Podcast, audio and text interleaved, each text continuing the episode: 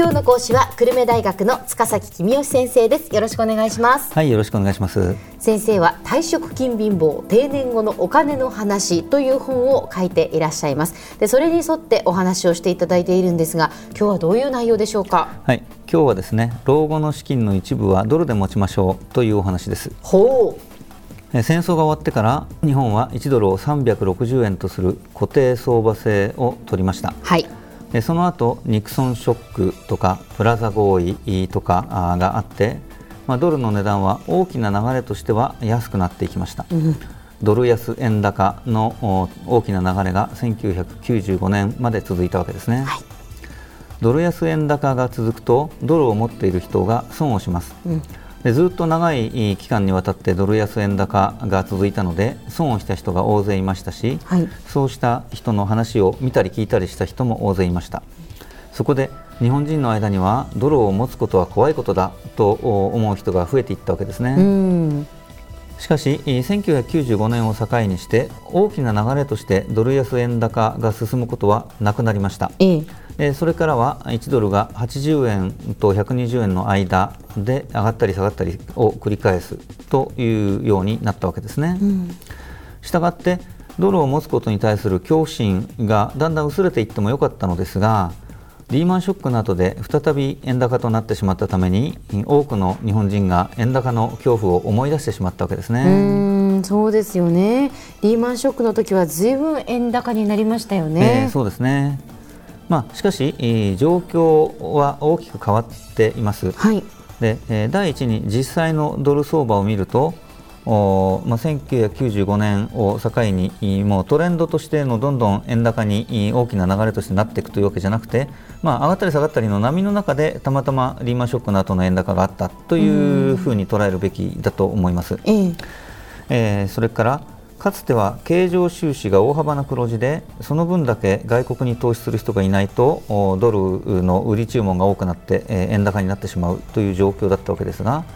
最近は経常収支の黒字はとっても小さいですよね、はい、で一方で海外に投資する会社がどんどん増えています、うん、日本の人口が減っていく中で海外に進出しないと発展していくことができないと考える企業が増えているからですね、うん、つまりドルを売る人が減って買う人が増えているのです。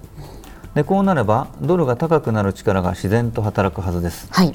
もちろんドルの値段を動かす力はいろいろありますので、えー、確かなことは言えませんけれどもドルが高くなる力が昔に比べるとはるかに働きやすくなっているということは間違いないと思いますね。あそうなんですね、ええ、ドルが高くなる力が以前よりもその強くなっているっていうことなんですね。え、そうですね。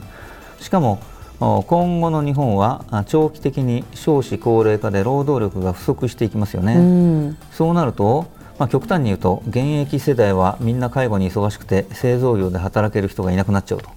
そうすると貿易収支がどんどん赤字が広がっていって輸入するためのドルを買う注文がどんどん増えてドルが高くなっていくということも考えられますよね。でこうして考えると、まあ、短期的にはともかく長い目で見るとドル高円安が進みやすいと言えるわけです。まあ、少なくてもかつて大きな流れであった、まあ、360円から80円までの円高のような大きな流れは今後は起きないでしょう。うんじゃあそのドルを持つことのリスクが小さいっていうことは分かったんですけどドルを持つことのメリットはどういうものなんでしょうか、はいえー、ドル高によってインフレになるというリスクがあるのでそれに対する備えと考えてください、はい、将来、えー、少子高齢化で経常収支が大幅なマイナスになると輸入代金の支払いのために大幅なドル高になるかもしれません、うん、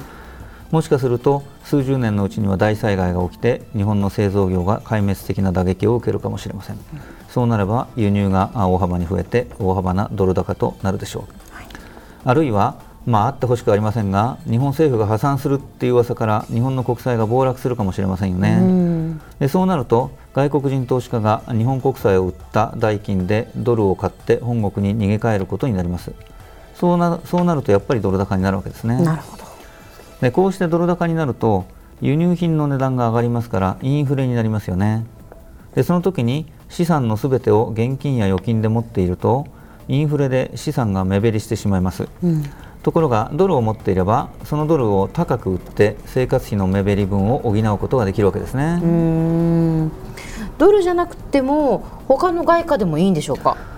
そうですね、まあ、あのドル以外の外貨でも考え方としては同じような効果が期待できますけれども私としてはやっぱりドルをお勧めしますね。で特に高金利通貨と呼ばれているものはあんまりお勧めしてません。あそうですか、ブラジルとかオーストラリアとか、まあ、金利が高い通貨は結構人気があって投資をされている方あるいは投資を検討されている方多いと思いますけれども、ハイリスクであることを分かった上でハイリターンを求めるのであれば構いませんけれどもまあ、少なくとも老後の生活資金についてはリスクを避けて安全に運転すべきだと思いますね。金利が高いということは何か理由があって金利を高くしないとプロがお金を貸してくれないっていうことですよね。はい、そのことはしっかり認識した上で、えー、投資を考えていただきたいと思います。はい、じゃあ先生その外国の株式を買うっていうのはどうでしょうか？はい。まあ、国内と同じで外貨の一部を株式にも振り向けるべきだと思っています、うん、で考え方も国内と同様で現金や預金や国債で持っているとインフレで資産が目減りしてしまうためそのリスクを避けることが必要だということですね外国の株式はアメリカのものに限りませんので、うん、幅広く分散投資をしましょう。でそのためには投資信託や ETF を活用しましょう。まあ、その ETF というのは上場している投資信託で普通の投資信託よりも手数料が安いことが特徴です、うん、でアメリカの平均株価に連動する ETF でも結構ですし広く先進国の株式に投資するものであれば MSCI 国債という名前の指数に連動する ETF がありますので、うん、まあ、これも一つの選択肢ですよね。では先生今日のまとめをお願いします。はい。老後のための資産運用を考えるならば資産の一部はドルで持ちましょう。さまざまなリスクに対する備えになりますし遠い将来にはドル高円安になっている可能性が高いからです今日の講師は久留米大学の塚崎公義先生でした。どうもありがとうございました。はいありがとうございました。